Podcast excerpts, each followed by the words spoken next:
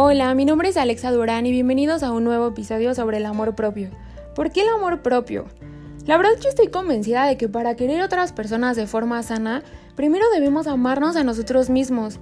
Muchos habremos oído o hemos experimentado comportamientos celosos, posesivos o obsesivos en una relación.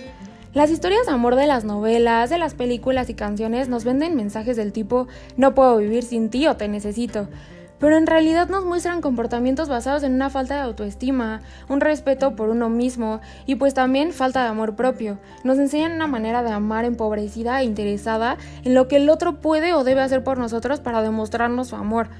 Y bueno, ahora, ¿qué es el amor de verdad? En mi opinión es aceptar a otra persona tal como es, con sus fortalezas, con sus debilidades y quererla por ello.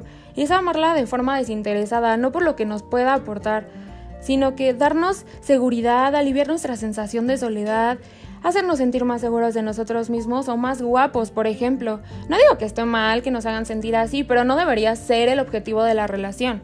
Deberíamos traer ese trabajo desde casa.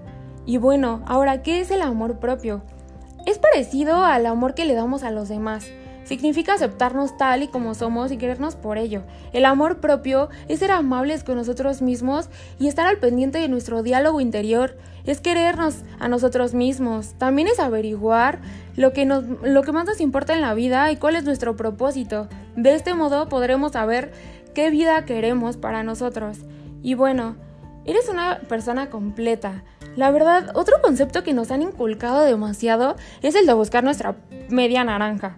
Pero eso nos puede llevar a la idea errónea de que necesitamos otra persona para completarnos. Pero pues no, no somos la media naranja de nadie, somos la naranja entera. O sea, somos una persona válida y completa. La verdad, los humanos somos válidos por el simple hecho de estar vivos. Tampoco necesitamos a nadie, aunque las historias de amor nos lo quieran vender así. Solo necesitamos aceptarnos y querernos a nosotros mismos y convencernos de nuestra propia, de nuestra propia vida y de nuestro propio valor. Debemos cuidar nuestra autoestima. Ya sé que lo menciono en varios podcasts, pero no me cansaré de repetirlo. Cuidar nuestra autoestima es parte fundamental de querernos a nosotros mismos. Mejorarla es básico para sentirnos seguros de nosotros mismos y vivir la vida que queremos. Una vida de buena autoestima. También esto nos ayudará a defender nuestros intereses de forma asertiva, atrevernos a conocer a nuevas personas, probar cosas nuevas, así como pues a buscar oportunidades y darnos desafíos a nosotros mismos. Nos deberemos aprender a aceptar. Como ya lo he dicho, pues lo primero es querernos a nosotros mismos, es aceptar nuestras fortalezas y debilidades y pues para ello hace falta conocernos más a nosotros mismos. Por eso puede ser útil hacer un ejercicio de, reflexión de lo que queremos y así sabremos lo que realmente valemos y qué es lo que queremos para nuestra vida.